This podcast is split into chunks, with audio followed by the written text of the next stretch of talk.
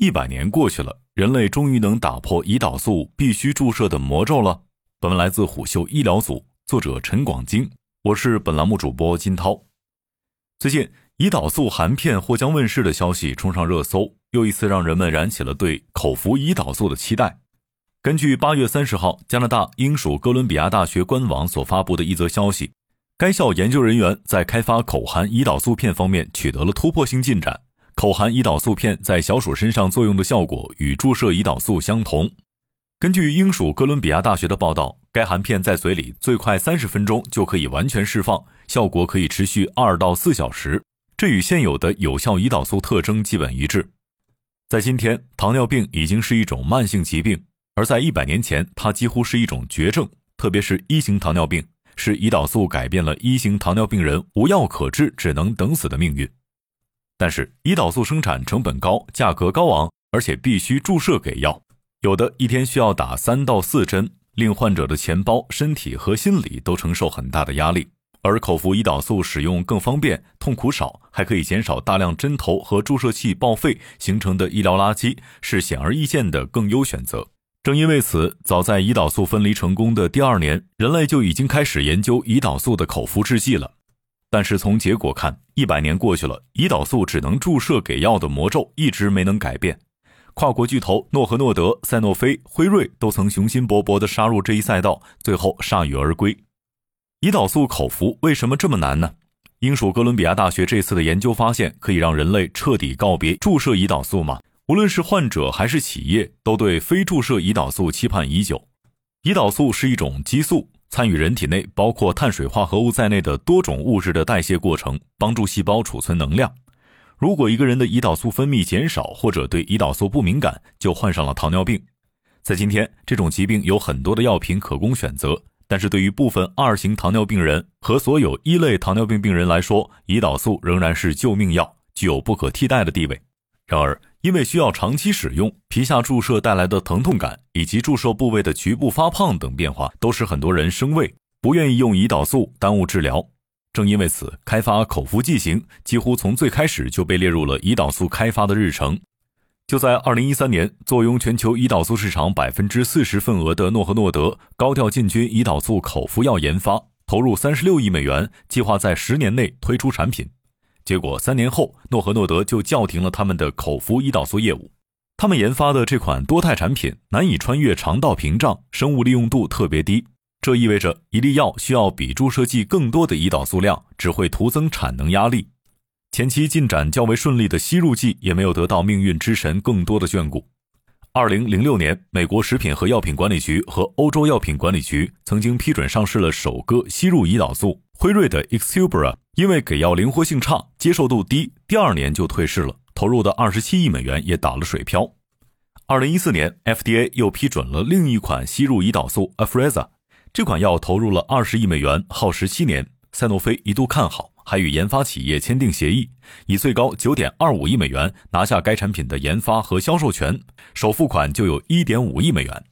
但是这款药也因为生物活性峰值较低、长期用药还有影响肺功能风险等原因不受市场认可。最终，赛诺菲也于二零一六年放弃了这款药。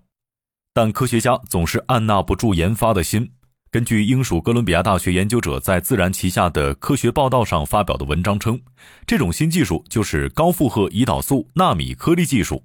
其基本原理就是应用纳米颗粒技术，将胰岛素有效封装起来，形成胰岛素纳米颗粒，再定向输送到特定的人体部位，释放胰岛素起效。如果这一技术真的能够成功，人们就可以用到更环保、成本更低、更容易制造的胰岛素了。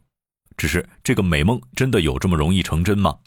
口服胰岛素研发难度大，主要是因为需要克服三重障碍，即物理上，胰岛素是大分子，难以经肠道渗透吸收。化学上，人体内酸碱度对胰岛素结构稳定性会造成影响；